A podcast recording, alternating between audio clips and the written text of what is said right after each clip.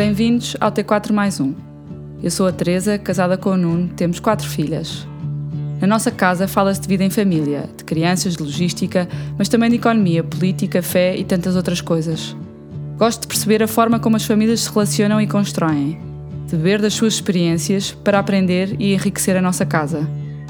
Neste podcast, vamos então conversar com algumas famílias sobre as suas dinâmicas e também ouvir especialistas que nos podem ajudar nesta caminhada. Convidamos a juntarem-se a nós, porque nesta casa de família cabe sempre mais um.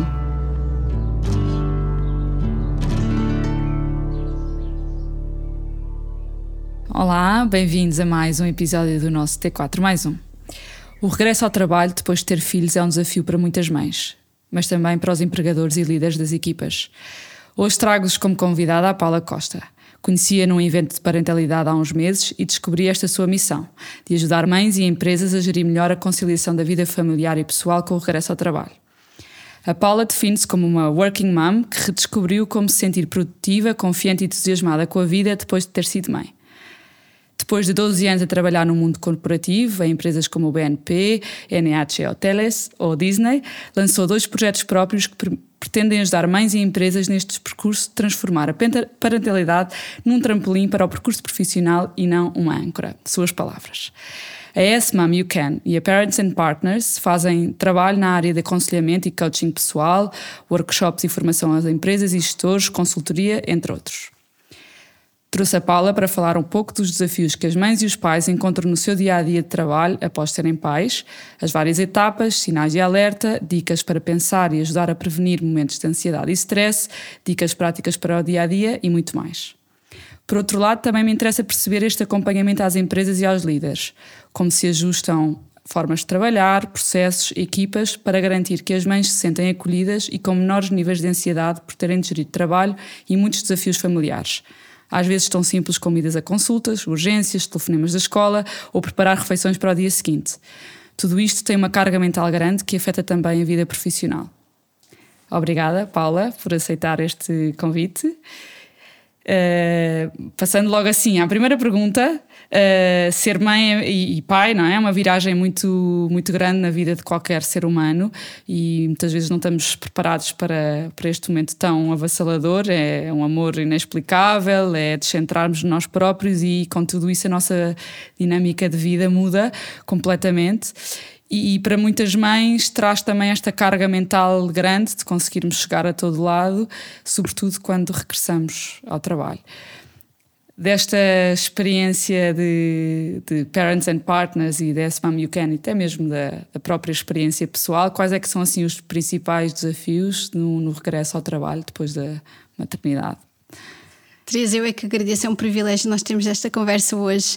E estava aqui a ouvir a introdução e a pensar como cada uma dessas palavras essas frases foram escolhidas, não é? E foram pensadas não só na minha experiência, mas na experiência de dezenas de uh, working moms uh, que, que tenho acompanhado desde 2020. Uh, eh, foi desde 2020 que comecei a fazer este, este trabalho e foi através do, do, deste acompanhar desses desafios, maior, maioritariamente com o projeto Yes Mom You Can, que depois surge a Parents and Partners. Acho que é importante também trazer esta cronologia, porque foi de uma necessidade que as famílias me traziam e de que muitas dessas famílias trabalham em empresas, portanto, são eles também uh, líderes, são eles também partes integrantes de equipas dessas empresas, que, que surge a Parents and Partners. Então, se calhar respondendo de forma específica à parte dos desafios, os desafios no regresso ao trabalho são multifatoriais, não é? Nós estamos a falar aqui de uma diversidade incrível. Se estivermos a falar do setor privado, se estivermos a falar do setor público, se estivermos a falar, por exemplo, de uh, profissionais de saúde, hum. advocacia e área jurídica, todo um outro mundo. Então, se calhar, se eu começo pela parte transversal, eu diria que o que eu tenho percebido que é transversal, muito na ótica, uh, no, no, acompanhamento um a um, é, são é exclusivamente com mulheres, portanto, mulheres que têm filhos. Uh, não faço esse acompanhamento individual com homens. Isso depois é só o trabalho com, com as empresas, mas no UNIS mesmo o que é com as mulheres. E sem dúvida que eu diria que é esta questão do quem é que eu sou agora. E isto, no regresso ao trabalho, apesar de parecer uma, uma, uma questão muito filosófica, ela é muito prática. Ela é muito prática. E então esta questão do desafio do quem eu sou passa também, eu gosto de trazer os três Cs. O que é que são os três Cs? É clareza, uhum. a construção E depois este último item importante que é a coragem. Então, quem eu sou? Começar a fazer esta pergunta, ok? O que é isto ter um filho? Uh, eu adoro o meu trabalho, eu tenho mulheres que adoram o seu trabalho, então o desafio delas é como é que eu volto o mais rápido possível.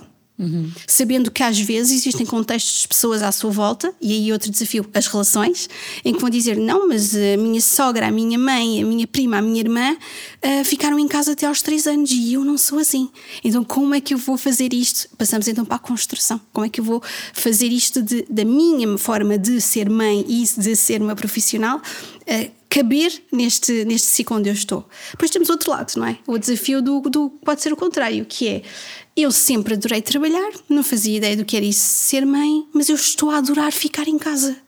Eu estou a adorar ficar e só agora, no regresso ao trabalho, e vamos falar ali entre os 5 e 6 meses, só porque é o mais frequente em Portugal e não porque deve ser assim, acho que é importante também trazer essa parte, mas ali entre os 5 e 6 meses começa uma fase de namoro com as crianças, às vezes com a questão do sono, com a questão da amamentação, com a questão até da nossa parte física, não é? De começarmos ali uma recuperação física, isto é importante trazer porque é esquecido muitas vezes, que nem sempre as mulheres recuperam rapidamente de um parto, uh, nem sempre o pós-parto uh, tem o tempo suficiente para essa recuperação física, nem vou falar da emocional ainda, e elas começam a sentir-se elas próprias, mas de repente têm que voltar e têm que voltar para a roda do ratinho, gosto de trazer esta expressão, e ficam um pouco em pânico de mas eu não aproveitei isto e agora eu já me conheço e eu sei que eu vou entrar a 200%, o que é que vai ser disto? Então eu diria que estes seriam os desafios específicos que chegam até mim nesta sessão de regresso ao trabalho antes de, antes de regressar, não é? Depois de regressar, eu adoraria dizer que as mulheres estão muito conscientes uh, de que podem ter flexibilidade para mudar, mas o que eu sinto é, depois do momento de regressar, entra-se numa osmose de grupo e os, depois os desafios ficam muito camuflados. Então os desafios são: uh, eu não vou dar conta, eu não sei se fiz a escolha certa uh, e muito choro na casa de banho.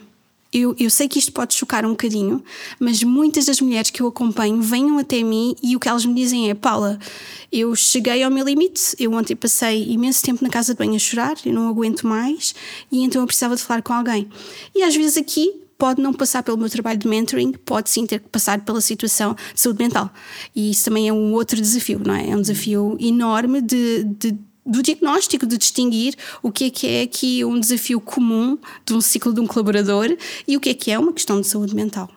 Essa estava a pensar que muito desse choque, como em tudo na vida, tem que ver com expectativas, não é? E sobretudo quando voltamos para o mesmo trabalho, mesmo ambiente, mesma função, a nossa expectativa é que tudo corra como antes, que vamos conseguir entregar da mesma forma, eh, parece que nada mudou, mas efetivamente é como se fosse um novo trabalho. E, e como qualquer novo trabalho, tem um período de ajuste. Uh, de conhecer as pessoas, os processos, e, aqui é uma coisa mais interna da própria mãe e da, e da equipa que, que, rodeia, mas tem, tem muito que ver com estas expectativas. Esse trabalho pré parece-me muito fundamental, mas se calhar chegam só pós, ou não? A grande maioria no pós. É, e, e é, é interessante também a Teresa dizer isso porque é diferente um primeiro filho de um segundo, uhum. de um terceiro e de um quarto, não é? Uhum. Como é o vosso contexto de, de, de família. E o que eu sinto também é que se nós todos começássemos a trazer a expressão recomeço ao trabalho em vez de regresso ao trabalho, uhum. haveria logo aqui um contexto para essas expectativas terem outro espaço. Porquê? Eu não vou regressar, eu não sou mais a mesma pessoa, a equipa não é a mesma pessoa.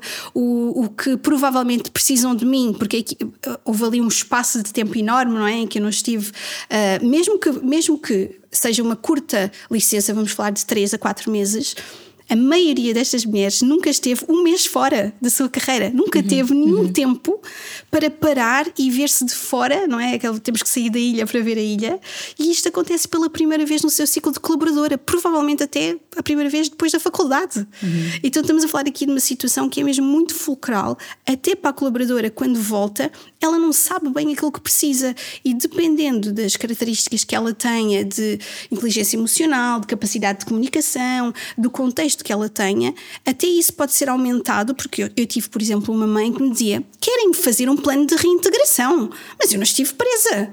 E ela ficou muito triste com o nome. Enquanto eu tenho outras mães que dizem: eu voltei, toda a gente acha que eu tenho que saber tudo, ninguém me mostra nada. Então existe aqui muito esta questão individual do que é que é a expectativa da pessoa, mas mais do que a expectativa é qual é a necessidade. Porque a expectativa, ela depois com algum tempo, ela vai ali encontrando o seu lugar, mas as necessidades, se a própria pessoa não souber qual é a sua necessidade, não vão ser os colegas, não vai ser companheiro, não vai ser a liderança, não vai ser recursos humanos que vai descrever isso. Então também trazer esta empatia da nossa parte quando regressamos regressamos para o nosso local de trabalho, que às vezes é verdade, eles não sabem o que é que nós precisamos, porque nós próprios também não sabemos. Uhum. Nós estamos em pleno pós-parto. Está a gostar desta conversa? Gostaria de ouvir mais histórias e mais especialistas em áreas relacionadas com a família? Ajude-nos a fazer crescer esta casa e a chegarmos a mais pessoas. Descubra como ser patrono ou outras formas de contribuir na descrição deste episódio, na plataforma de podcast ou no Instagram. Continue a ouvir e a partilhar. Obrigada! Ah, a Carmen tem uma coisa para vos dizer. Contribua, contribua! Quais é que são assim os principais uh, pontos? Ou seja, falámos muito de. Tem uma parte de, de, de saber voltar ao trabalho, no sentido de sei ou não sei fazer ainda eh, o meu trabalho, a minha função, uh, mas também tudo aquilo que é gestão de informação, que para além da informação do trabalho há toda a informação da criança, que é preciso gerir e que é nova. Uh, a parte emocional, que tínhamos falado uh, levemente, de, também até de, de, distância, sobretudo quando é um primeiro bebê, eu acho que é mais impactante, que é o, o lidar com a distância do agora vou estar não sei quantas horas uh, longe do meu bebê e será que ele está bem, será que está cuidado? Quais é que são assim estas áreas que mais impactam as mães e que é preciso ter atenção, quase, quase em jeito de se houver aqui grávidas ou que estejam neste, nesta altura de, de regresso ao trabalho, ou, ou, ou de gravidez, ou de pós-parto, a pensar nestes temas, quais é que são assim os pontos que, que deveriam ter mais atenção? Um, eu, uma pessoa que tem filhos é uma líder é uma líder. E nós, enquanto líderes, temos esta uh, necessidade e até eu diria que responsabilidade de termos a nossa equipa. Então, escolher a rede de suporte é um dos desafios, mas é essencial. E quando eu digo rede de suporte, falo, por exemplo, da questão da creche, do berçário, não é? Esta escolha ou vai ficar com alguém de confiança em nossa casa, não é? Só a escolha de um ou do outro esta conversa tem que ser feita a pensar, por exemplo, nas distâncias do trabalho. Será que eu vou querer um modelo híbrido ou eu vou ter que posso ficar no teletrabalho em casa? Isto são duas coisas diferentes que se nós não temos em conta os outros fatores, eles começam a ficar isolados e estes isolados é que depois parece tudo a culpa. Não é? A culpa, e depois vem sempre a culpa da mãe. Não é uma questão de culpa, é uma questão de estarmos a isolar as coisas em vez de fazermos aquilo que eu gosto de chamar de escolhas ecológicas. O que é que são escolhas ecológicas?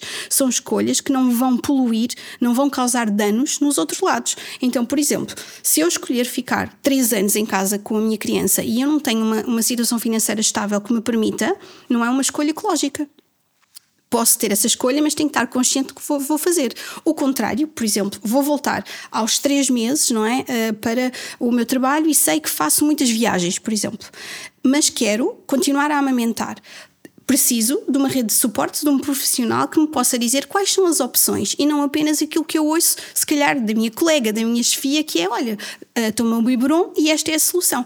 Talvez essa foi a solução para aquela pessoa e está tudo certo. Mas para nós, para evitar esse desafio de depois, será que eu estou a fazer bem? Não sou suficiente? É importante que a gente tenha a nossa rede de suporte, e eu gosto de dizer isto, especialistas em cada tema, para nos fazer uh, perceber que a minha opção é esta, porque eu tive em conta estas situações todas. E acho que aqui escolher essa rede uh, é um desafio importante que ainda não é, não é assim tão frequente em Portugal. Não é frequente, é tudo uma questão de, ok, então agora eu preciso só de saber qual é a data que eu volto, vou perguntar à minha chefia quando é que eu volto, Aqui a sugestão que eu dou é uma reunião. A reunião antes de voltarmos, uma reunião em que nós dizemos a minha expectativa é esta, qual é a vossa? Eu estou com a expectativa de utilizar o horário reduzido ou não? Como é para vocês? É novo? Esta reunião também não precisa de ser a empresa a fazer, porque senão entramos e dizemos, acusamos a empresa de ai, ninguém me recebeu, ninguém me disse nada não têm que. Nós fazemos parte da empresa, nós fazemos parte daquela equipa. Nós podemos ser a pessoa que dizemos: Eu gostava de ter uma reunião convosco para podermos acertar isto. Uh, e isto também não é muito frequente em Portugal. Uhum. Então, eu diria são várias coisas, mas estas duas envolvem uh, todos os outros micro uh, desafios que vão acontecendo, porque eu sabendo destas, uh, mesmo vou dar este exemplo que é, é, uma coisa tão comum, mas que é verdade. Muitas mulheres começam a, a, a criar rotinas de desporto e de saúde física no, no pós-parto em lugares que gostam muito, porque é, criaram ali alguma empatia, mas é super longe do trabalho, ou então não há um local de estacionamento, ou não é perto da escola. A probabilidade probabilidade disto não ser ecológico e sustentável é enorme. Então, se pudéssemos começar a pensar nisso, ok, eu sou uma mulher que na minha identidade quero ter filhos e uma carreira, mas também preciso de ter saúde física e saúde emocional. Como é que eu faço algumas escolhas já pensando, não é preciso pensar daqui a dois anos, mas pensando daqui a dois ou três meses. Uhum. Uh, fazer esta visão um pouco mais estratégica e eu acredito que possa aliviar aquilo que é a pressão do regresso ao trabalho também tem que ver com nós aceitarmos em paz essas escolhas, ou seja, uh, nós queremos tudo, não é? Queremos ser essas mulheres todas, super em potência em todos os lados. Muitas vezes fazemos escolhas, mas depois não, não, não ficamos verdadeiramente em paz ou, com, ou as prioridades não estão mesmo, mesmo bem definidas. Um, e há outra coisa que, que, que também queria perceber neste acompanhamento que é nós impomos-nos muito a pressão a nós próprias como mulheres e achamos que isto é tudo sobre nós e sobre o ser mãe e, e tudo o que acarreta uh, de, de, de, de, lidar com o bebê e etc. É tudo nosso, somos nós que temos que tomar essas decisões, mas isto é uma decisão do casal, não é? Isto uh, assumindo que uh, os pais estão juntos e que continuam juntos quando, estão, quando se separam, imagino que a complexidade seja muito maior. Mas mas mesmo não estando juntos, tem que ser, tem que ser decisões uh, em conjunto e não serem decisões unilaterais. Uh, como é que isto como é que isto entra nessas conversas? Tem tem muito impacto? As mães sentem-se muito pressionadas e acham que tem que ser toda toda a sua decisão? Como é que o que eu tenho notado é que as mães sentem-se, não, não sentem essa pressão de estarem, uh, de ser elas a decidir, mas sentem-se sozinhas na decisão, na tomada de decisão. É todo desde o início, não é? Ali do pós-parto, uh, que começa-se a tomar algumas decisões e até por uma questão cultural, uh, as mulheres acabam por ter uma proatividade em determinados assuntos e de repente, quando nós vamos falar de, de temas que claramente são transversais, independentemente de ser pai e mãe, não é? Homem ou mulher, ainda é cultural e parece que é a mãe que decide.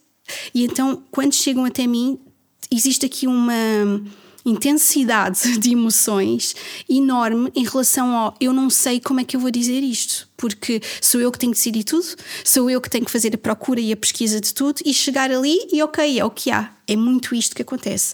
E aqui, o, a ferramenta da comunicação não violenta, que, que vem do, do Marshall Rosenberg e que também algumas, algumas pessoas a chamam de comunicação consciente, é essencial.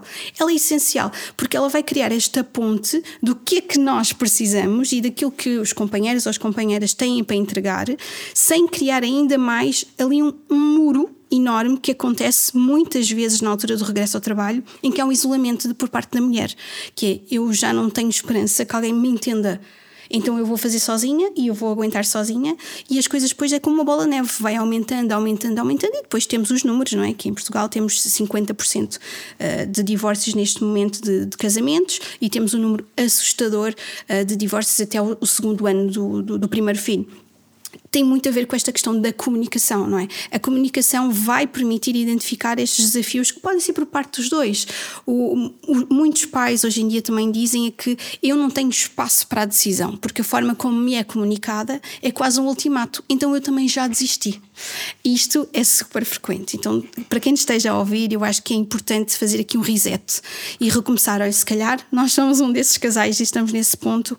Vamos tentar aqui ver o que é isso da tal comunicação não violenta uh, e pôr aqui quase que um, uma lista dos assuntos que nós temos que estão pendentes e não estão a funcionar neste meu regresso ao trabalho. E nós falámos um bocadinho sobre isso, não é? O que é o regresso ao trabalho? O regresso ao trabalho não é a primeira semana. O regresso ao trabalho não é o primeiro mês. O regresso ao trabalho é um processo é, e para muitas mulheres uma maratona que pode durar, eu gosto de falar ali até o segundo ano da criança, depois disso já são outras questões, mas até o segundo ano é super natural que haja todas estas questões de adaptação, de reintegração, de não saber. Este sustentar o eu não sei também é algo muito importante. Muitas de nós dizemos: Eu não sei, eu não sei se quero amamentar ou parar de amamentar, eu não sei se quero voltar já ou não voltar já, eu não sei se quero aceitar a posição de liderança ou não. O sustentar o não sei também é algo que é pouco frequente na nossa sociedade com as mulheres. Hum. Nós somos educadas desde o início a uma mulher que sabe aquilo que quer tem todas as oportunidades. E a maternidade tira-nos o chão. A maternidade vem dizer assim: é para ficar no não sei, é para ficar na investigação, é para ficar na observação de ti e das tuas crias.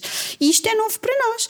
Então é natural também que haja muitos momentos de não sei e isso ser um desafio para as empresas, porque as empresas estavam habituadas àquela colaboradora que era assertiva, que sabia aquilo que queria, que ia trazer a, eh, a produtividade, ia trazer as horas extras. As horas extras também é outra questão, uhum. não é? Nós fazíamos antes e até gostávamos. Eu tenho muitas mulheres que diziam: Paula, mas é que eu adorava ficar até às 8 e 9 e resolver aquele problema. Certo, eu também fui essa mulher, acho que também é importante também trazer isso, mas é uma adrenalina do vício do trabalho, não é? Uma adrenalina que é-nos recompensada, que é dita vamos a isso, e que de repente, mesmo que a gente quisesse essa adrenalina, não é possível no nosso contexto. Mas isto não é uma fragilidade é também importante que a gente volte de cabeça erguida de que sim, eu estou diferente, mas isto não é uma fraqueza.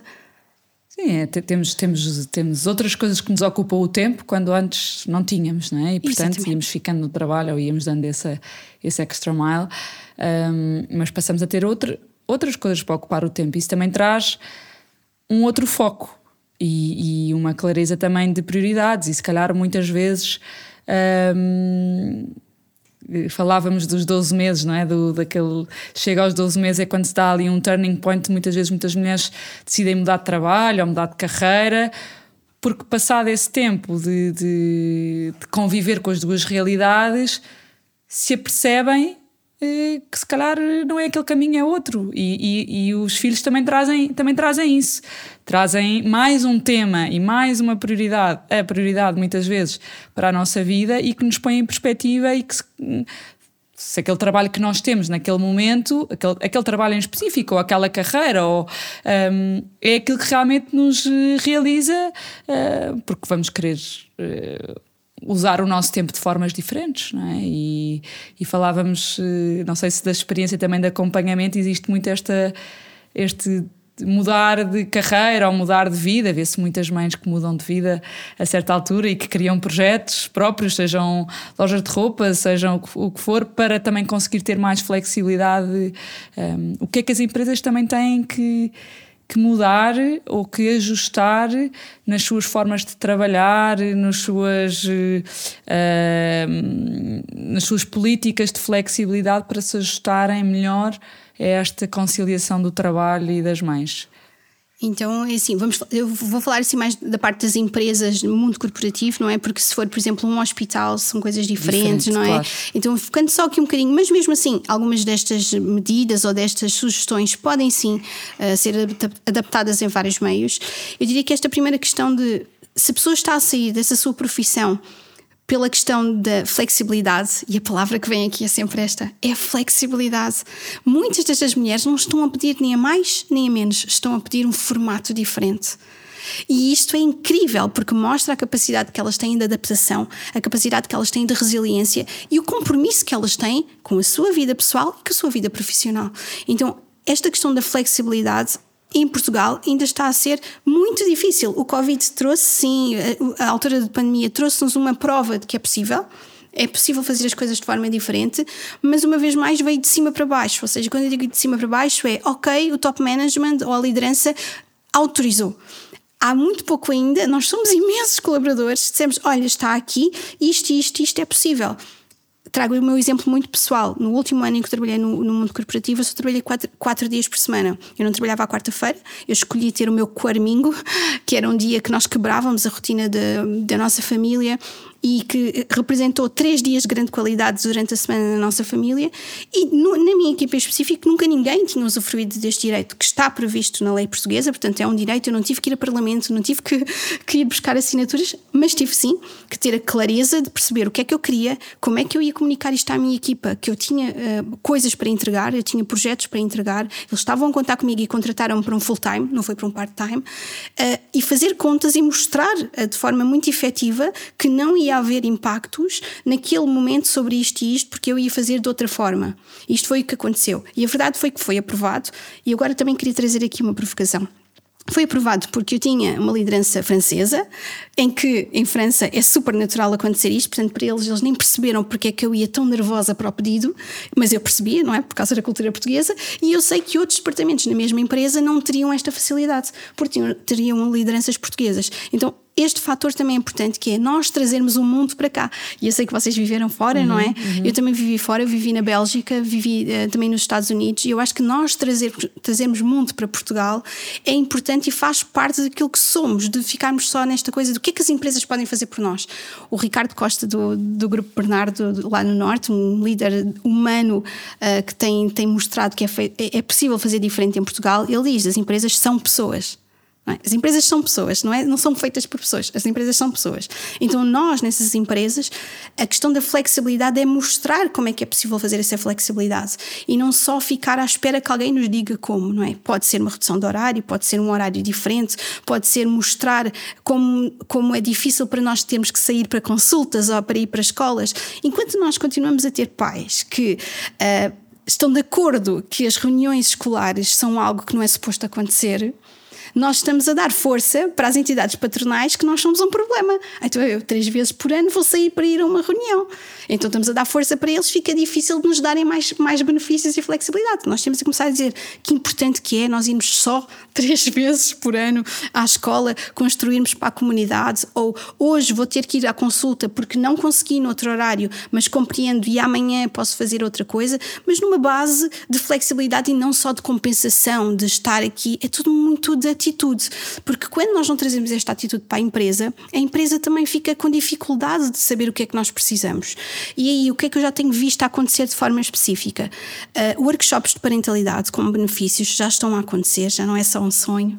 O que há três anos atrás para mim era um sonho e já está a acontecer empresas a pagarem benefícios como uh, consultas de amamentação, consultas de apoio ao sono, consultas de parentalidade consciente até aos 12 anos, porque nós estamos a falar aqui da integração no primeiro, no primeiro ciclo, depois a questão da pré-adolescência, com todas estas questões que nós temos de saúde mental uh, com as crianças neste momento, empresas que já estão a fazer isso também, licenças alargadas ou até uh, pagas a, a, determinadas percentagens para pai e mãe, não só em relação à mãe. Portanto, eh, eu, existem grupos aqui em Portugal que já estão a fazer isso. Portanto, o pai e a mãe podem decidir como é que eles vão fazer essa licença para deixar de haver a pergunta em entrevistas: uh, deseja ter filhos ou estar a pensar em ter filhos? O que, vamos abrir aqui um parênteses, é crime em Portugal também. Uhum. Há pessoas que acham que isto é permitido, mas não é. Está enquadrado na lei. Só que pronto, ninguém faz queixa ainda.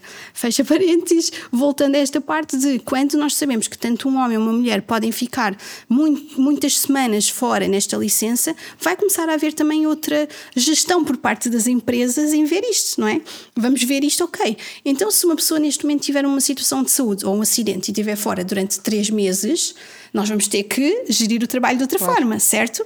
Então, uma pessoa que venha de uma licença que queria fazer seis meses, mas afinal vai fazer a alargada, olhar, as empresas começarem a olhar para isto e receber isto como algo natural e não como algo que seja um problema e ai, agora eu vou fazer isto. Não, é algo natural porque eu preciso daquele colaborador, eu quero reter este colaborador. Nós temos um nível de. de uh, Susana Corber também traz isto, não é reter, é fidelizar os colaboradores. Eu acho isto importante, não é? Porque reter é só ficar ali ficando e fidelização não. Eu fico, eu quero, eu faço parte, eu quero me manter aqui.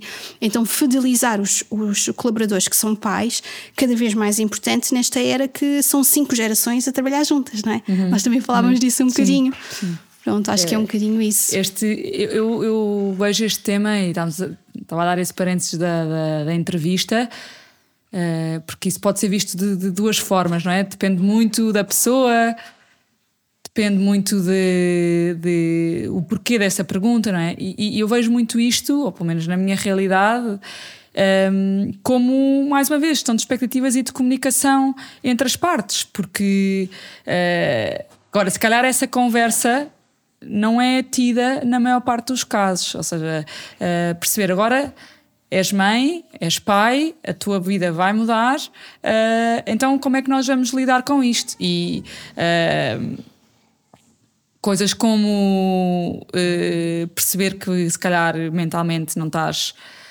Estás, tens muito mais informação para gerir na tua vida e, portanto, uh, é mais difícil perceber se é preciso alguma ajuda nesse sentido. Uh, a questão da saída para a consulta, para, para gerir a imprevisibilidade, que é um, que é um tema que entra muito pela nossa porta adentro quando somos pais, mas haver uma comunicação muito próxima entre a chefia e o colaborador, acho que, no, no fundo, para mim é a chave do sucesso, digamos assim. E, vejo outro tema como provocação, que é as empresas têm que se mudar, há muitas coisas na lei que têm que mudar, mas os próprios, a cultura também vem das próprias pessoas. Ou seja, na minha empresa é permitido Estou a dar um exemplo, não é? Na minha empresa é permitido redução de horário, pedir para trabalhar só quatro dias, três dias. Nunca perguntei isto nos recursos humanos, mas uh, deve-se, devem-se contar pelo número de, dos dedos da mão das pessoas que têm coragem de usufruir. Uhum. De pedir sequer, ou de sequer ter essa conversa, porque já vão a medo, porque já acham que isso vai ser visto. E portanto, nós próprios também temos que.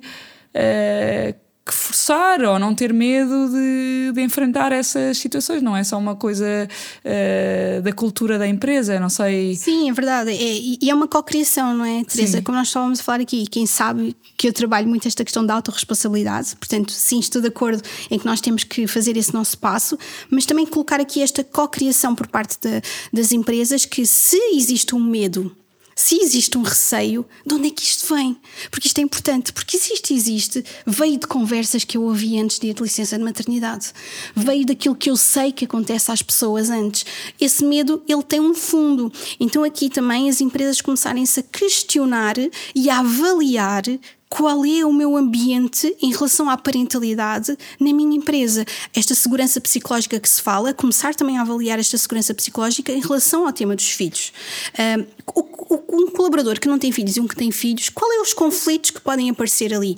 E então, voltando um bocadinho também nas soluções, uma das soluções que se eu tivesse que só escolher assim, Paula, só podes fazer um único, uma única ação de, de transformação nas empresas neste momento, não podes fazer as outras. O que é que farias? Formação para a liderança. Uhum. Formação para a liderança, porque é importante esta esta formação dos viés inconscientes. É importante a liderança perceber que, como, a Teresa dizia, ok, há pessoas que recebem algumas perguntas de uma forma muito uh, serena mas há outras que não. Então não pode haver este espaço para reputacional das empresas, tem que haver processos. Portanto, tem que haver processos que é isto é permitido, isto não é permitido. Isto está previsto na lei ou não está previsto na lei? Estando previsto ou não previsto, não há hipótese, mesmo que a outra pessoa esteja do outro lado. Uh, ok, podem me perguntar que eu não levo a mal, mas não está isto previsto em processo, vai acontecer este tipo de situações.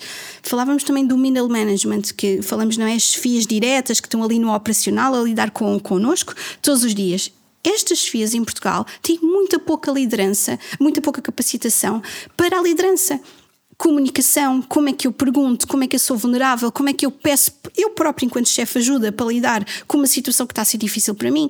Se uma mãe está sempre a faltar porque o filho está doente, eu vou pôr pressão nessa mãe porque ela está-me a causar um problema? Não, eu, enquanto líder, um bom líder, vai se perguntar: ok, isto está-me a causar um problema a mim. Eu não sei fazer horários assim, fica difícil para mim. Ok, então vai falar com o seu líder e vai pedir ajuda, como é que vai gerir? Agora, colocar essa pressão nesse colaborador, isto é assédio. Isto tem nome, não é? Isto é falta de tolerância empática, isto é discriminação. Nós temos que começar a colocar estes nomes que são fortes, mas para quê? Para haver espaço para ambientes mais acolhedores. Isto é a forma que eu digo. Então, a formação para a liderança eu sinto que é essencial e se pudesse escolher só um tema eh, para a formação dos colaboradores seria a gestão consciente do tempo, porque nós não sabemos ainda gerir convenientemente o nosso tempo quando temos muitas coisas uh, para fazer escolhas, esta coisa do saber o que é isto de priorizar, não é? Principalmente quando uhum. temos filhos. É, é, tem várias camadas e, e, também é possível ir buscar apoio, buscar formação e buscar ouvir podcasts, não é? Eu acho que isto é uma, uma ótima opção. Partilhem podcasts com as pessoas, não é? Então, estamos a ouvir um tema que é importante e que pode ajudar alguém, partilharmos isso, até mesmo com a nossa liderança. Eu tenho imensas pessoas que me dizem assim: Paula, apetece-me enviar o teu post ou o teu podcast para a minha chefia. Por que não? Mas com um texto agradável, com um texto respeitador, com um texto construtivo, não é? Olha aqui o que é que você precisava, certo? Isto não vai entrar em ninguém, não é? claro. é? Agora, se dissermos, olha, estive realmente a ouvir isto, se um dia tiver interesse e gostar de partilhar a sua opinião, adoraria ouvir. Está feito e envia-se. Claro. Isto seria também uma sugestão que eu deixo, que eu acho que fazemos pouco, é partilha.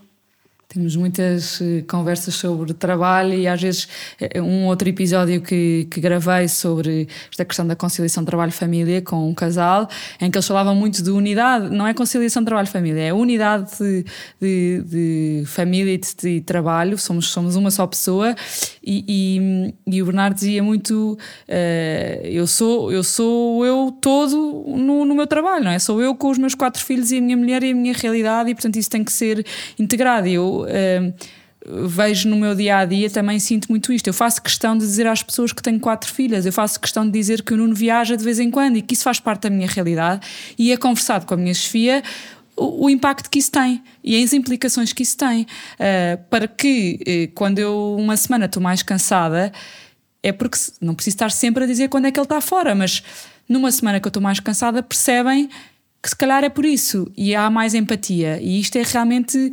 um, é preciso criar esta, esta comunicação clara e sermos muito transparentes, e por isso é que a pergunta do uh, pretende ter filhos ou não pretende ter filhos numa entrevista, percebo que possa, que possa ter uma conotação negativa, mas eu vou a uma entrevista e faço questão de dizer qual é que é o meu Eu apresento-me assim.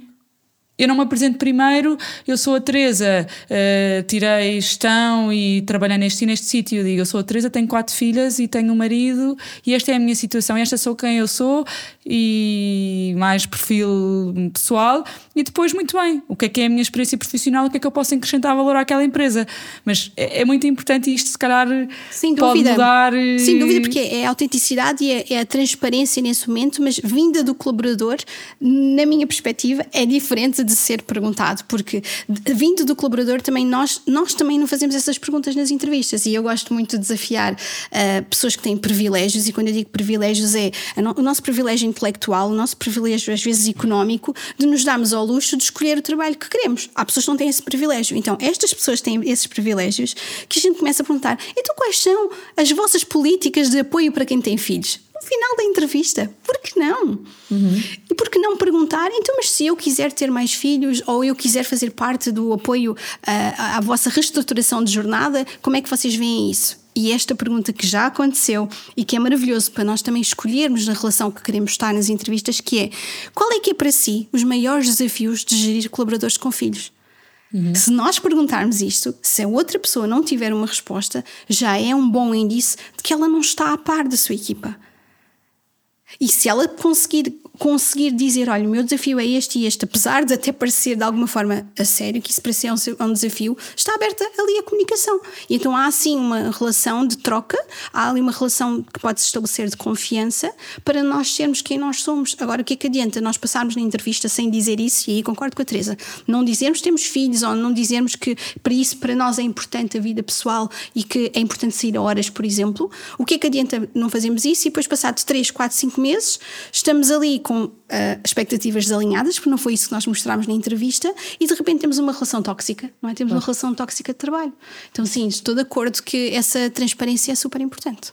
Vá pensar também aqui na, na questão do mais do, de, das leis e das políticas públicas, assim como último tema, um, para a parentalidade ou para a gestão de, conciliação de trabalho e família, tem havido alguma evolução uh, neste sentido? Isto é um aconselhamento que também se deve dar, ou que a Paula também faz, não é? De, de dizer isto aqui são as opções que existem uh, nessa, nessa, nesse primeiro ponto de ganhar clareza e de construção daquilo que é o meu eu enquanto mãe e o que é que eu quero para a minha vida é uma parte também importante, um bocado mais prática, não é? Mas Muito. de perceber as licenças de maternidade, como é que são, como é que se processam, uh, as reduções de horários, licenças de vencimento, uh, os horários de amamentação, como é que se lida.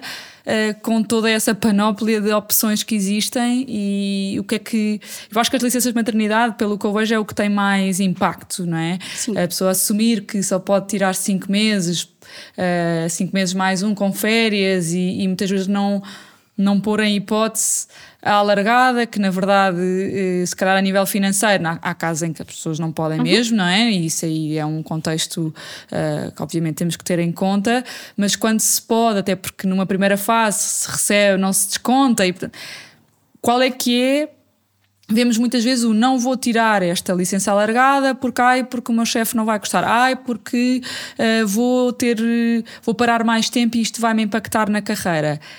Como é que se apoia nesta decisão e quais é que são os critérios que, que ajudam a, nestas decisões de usufruir ou não usufruir destas regalias, vá lá, laborais e que estão também na lei? Como é que. Ok, então é assim, o que eu também gostava de esclarecer é que eu consigo partilhar esse tipo de informação, mas sempre enquanto cidadã e mãe.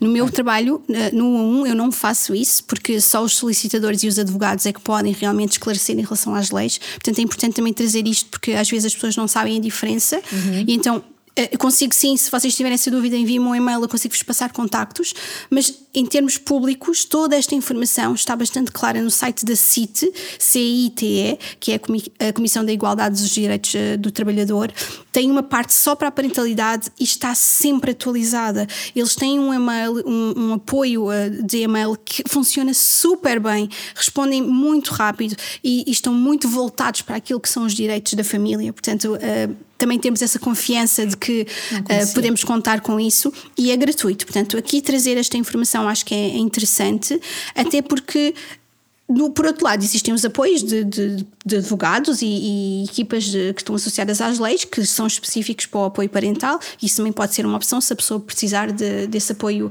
específico. Trazendo aqui, por exemplo, nas empresas, quando eu faço a formação à liderança, há uma parte dessa formação que é dada por uma colega uh, na parte da, da, liderança e ela é uma colega que pode fazer, então ela traz os direitos uh, que, que aí estão trazendo também, e agora vou partilhar aqui, a importância de saber o que é que é obrigatório e o que é que não é obrigatório. Uhum. O que é que a entidade patronal pode rejeitar ou não, uhum. que há aqui uma grande diferença, e as coimas associadas a isso. Porque nós temos poucos exemplos de empresas que levaram coimas por, não, e multas, não é? Uh, vulgas multas, uh, linguagem mais frequente, porque uh, disseram ao colaborador não, não pode utilizar este direito. Uh, não há processos, não é? Que nós sabemos que, que aparecem na televisão, que vão para, para, para, para a informação do, das pessoas uh, assim de forma mais, mais acessível, mas a verdade é que isto está previsto na lei. Está previsto na lei, são várias. Então o que eu diria para simplificar, e eu gosto mesmo de trazer esta provocação: informem que vão usufruir do direito, não peçam. E quando eu digo informem, não é preciso ser com agressividade, mas é preciso dizer com. Uh, com alguma assertividade, que é eu vou querer usufruir disto e disto. Pode, por favor, verificar com os recursos humanos, se for a nossa chefia direta, Pode, por favor, verificar com os recursos humanos o que é que se passa e abrir esta conversa. Agora, ir pedir ou assumir que eles não vão aceitar, nós estamos aqui a recuar imenso enquanto sociedade. Estamos a recuar muito, muito, muito, muito. Porque eu diria que, sei lá, 80% das leis parentais, o que diz lá é caso a empresa não consiga justificar o porquê, e hoje em dia fica bem difícil, uh, pode então estar a cometer aqui este tipo de, de contraordenação a grande maioria delas será, será assim. Uh, mesmo aquelas que nós achamos, por exemplo, o teletrabalho, acho que é importante trazer isto. O teletrabalho também consegue-se fazer este tipo de pedido e mesmo que haja um torcer de nariz, que haja uma conversa um pouco mais complicada, nós somos adultos, não é? Nós somos adultos e temos de nos colocar no lugar do adulto e vou passar aqui à brincadeira, gerir, gerir as birras de, dos adultos como gerimos as birras das crianças. Está tudo certo, desde que seja importante para nós. Agora, só ficarmos no ah, não me deixaram e depois contarmos isto às amigas, aos amigos e às outras pessoas, ah, pois, eu não consegui, isto não ajuda ninguém. Não evoluímos nunca, uh, vai continuar a ser difícil para as famílias. É só isto, porque uh, dizer que não a uma entidade empregadora é, é mais fácil, não é? Vamos, acho que estamos aqui de acordo, está tudo certo, eles estão a proteger o, o que é deles. Agora, esta evolução uh, é necessário alguma cedência de parte a parte, não, não estou a dizer que não seja de parte a parte, mas alguma cedência, sim. sim encontrar um bocadinho o ponto de equilíbrio, como em tudo na vida, não é? Exatamente. Uh, porque tudo bem, nós não precisamos de pedir, e, e estou, estou de acordo, acho que mas uh, o objetivo final é que aquela relação, como qualquer outra relação, uh, seja frutífera saudável. É? e saudável. E, portanto, mesmo.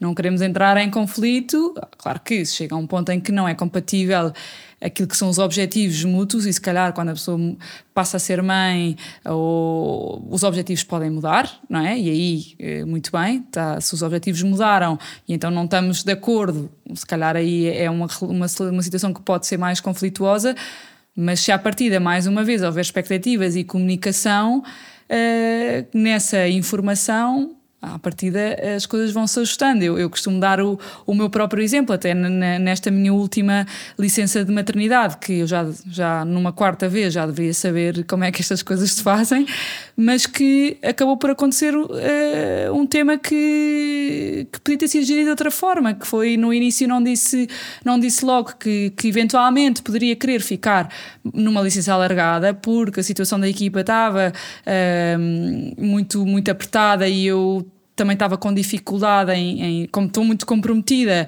com a equipa e com, e com a empresa, tive dificuldade em assumir sim, sim, eu quero ficar oito ou nove meses. Então pensei, bom, uh, a partir aos seis e depois logo se vê. A verdade é que depois, quando chegou os seis meses ou os cinco meses, ficou claro para mim que sim, a minha ideia inicial, se calhar, estava mais certa, queria ficar mais tempo. Já foi uma gestão muito mais difícil. Se eu tivesse uhum. dito logo ao princípio que queria ficar os nove, a empresa também se tinha organizado de forma diferente. Uh, a minha chefia também se tinha organizado de forma diferente. E esta gestão de expectativas é que é importante. Agora, realmente, nós, quando antes antes de estarmos, às vezes, nas situações, não conseguimos prever tudo, é, não é? É isso. E é este isso. acompanhamento pré, não é? Ou seja, este acompanhamento que a Paula também faz de, de pôr todas as opções em cima da mesa. Isso, é ampliar os cenários, não é? Não ficarmos Sim. só com o cenário A ou B, mas juntarmos aí outras letras de cenário, de cenários, para, para podermos sentir mais confiança quando, ok, se isto não funcionar, há esta possibilidade. E depois, como a Teresa estava a dizer, uh, mesmo na questão dos constrangimentos depois de voltar, também faz parte dessa maturidade do colaborador, não é? Gerir algo que é diferente. A mudança traz isto, a mudança traz o conflito. Uh, e, e não vermos isto como algo difícil, tem a ver, se calhar, vamos crescer, não é? Uh, vendo um bocadinho mais longe, não é? A mulher, quando volta, passado dois anos, como eu falava há bocado, uh, traz criatividade, traz novos processos, traz uma forma de lidar até com as equipas, na relação das equipas, nesta comunicação que nós falávamos, com uma maturidade incrível. E hoje é mais do que necessário este tipo de. Uh, há quem chame soft skills, mas eu gosto de chamar de strong skills, como o Simon Sinek pede, porque isto é muito forte e, e é importante. Estas características, elas são importantes também nas equipas, seja uma, uma equipa operacional, seja uma equipa de liderança, não é? E aí sim, vai haver, pode haver constrangimentos, pode, mas lidarmos com esses constrangimentos constrangimentos sem aquele receio de sempre foi assim, vai ser sempre assim, uh, acho que é importante também. Certo. Isto, no fundo, uh, eu não é, só repetindo aqui uma ideia que eu acho que é importante, isto é uma relação, não é? De parte a parte e não tem que ser e não tem que estar em, em colisão, não temos que. E muitas vezes acontece isto, a partir do momento em que somos mães, um, vemos a entidade patronal como um uh, como alguém que vai estar contra nós. E, e, e, realmente não, não tem que ser assim. Não claro tem. que acontece, obviamente. Acontecem, há muitos contextos e eu não posso pensar que o meu contexto é o contexto transversal, uh, mas esta coisa de, de, conversar sobre a situação, e a Paula dizia uma coisa, não sei se, se ainda foi durante a conversa ou se foi fora desta gravação, que é fazermos aqueles pontos de situação sobre este tema também não ser só sobre o trabalho, não é? Como é que, como é que estamos a conseguir lidar com a gestão da informação, da complexidade, do tempo, da ansiedade com os filhos. E isto eu acho que é um, um conselho também bom para as chefias, de não se esquecerem de fazer aqui um. de quando a quando, perceber se as mães em particular, que é o tema que estamos a falar, mas obviamente que isto se, se aplica aos outros colaboradores também naquilo que, são, que é o seu, a sua, o seu contexto pessoal, mas uh, também ter isto em conta de como é que estás a conseguir gerir ou não e se há alguma coisa que também tem que ser adaptada, porque no fundo vamos querer os dois acrescentar valor, não é? Exatamente, e, e Teresa, esta coisa de eu estou com, convosco, eu estou contigo, é diferente de toma o teu tempo, vai para casa, resolve e volta. Uhum. Isto são duas coisas diferentes e eu sinto que algumas empresas já estão no não, não, nós damos-lhe o tempo que precisar, imaginando que é uma licença sem vencimento, não é? Que também está previsto e que a pessoa diz, não, eu não sei o que é que quero fazer, não sei se vou-me despedir ou não. Uh, então, ok, tira a tua licença sem vencimento. Mas por favor, tragam recursos para ficar com esta pessoa no não sei, na dificuldade que ela tem e não só a parte de nós toleramos aqui a sua dificuldade. Tolerar a sua dificuldade é uma microagressão.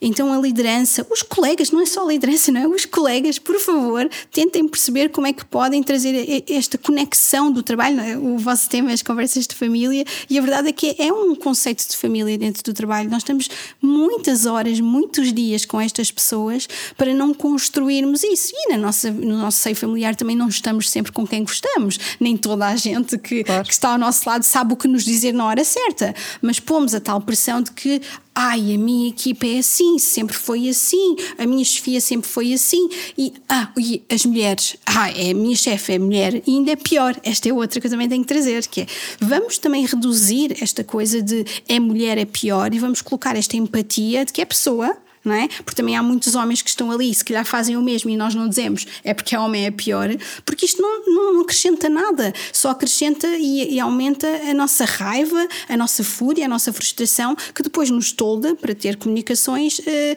mais construtivas, não é? Ah, pronto, então se é mulher e ela já teve filhos e até devia ser mais empática comigo, temos a fazer com ela aquilo que nós queríamos que ela fizesse, que é ter mais exigência. Pronto, eu vou exigir mais da minha liderança mulher porque ela é mulher na minha perspectiva, não é justo. Não é justo, não é? Porque ela pode também ter tido a história dela e teve acesso a determinados recursos e a determinadas dificuldades que, se calhar, eu Uh, consigo até ter mais empatia por ela, porque olha, vejo de fora aquilo que ela não vê. E para que é que isto serve? Para mim. E no final das contas é, é para mim, serve para ficar mais tranquila, para não ficar com esta coisa de os maus, não é? Os maus e, e os bons. Muito bem, Paula, queria recapitular os três Cs, que eu acho que foi uma ideia uh, engraçada e eu acho que não falámos do último, ou então eu perdi, mas.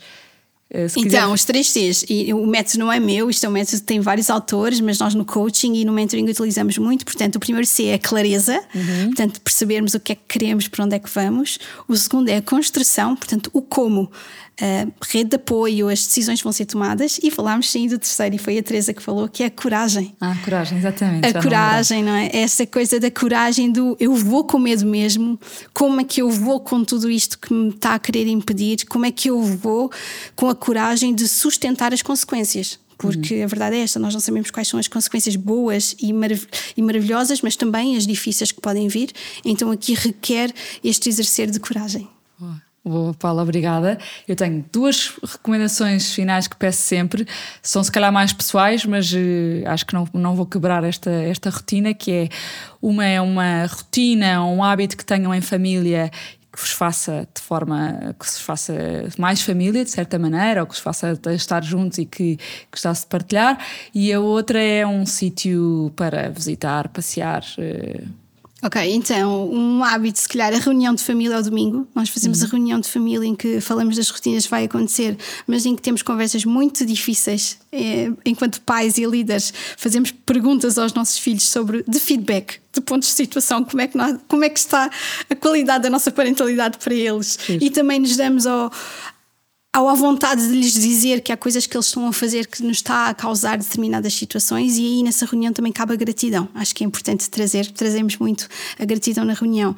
Uh, sítios para visitar. Eu vou dizer isto, mas é mesmo verdade nós gostamos muito da nossa casa. Eu acho que nós aprendemos nos últimos anos enquanto família. O meu mais velho tem 9 anos, uh, não foi ontem que isto aconteceu, acho que é importante, mas nós gostamos muito de estar na nossa casa. A nossa casa tem sido um sítio que nós sabemos que podemos estar de férias ali, não queremos estar constantemente a fugir da nossa casa. Não é um sítio que nós dizemos isto está tudo desorganizado e não se consegue estar aqui.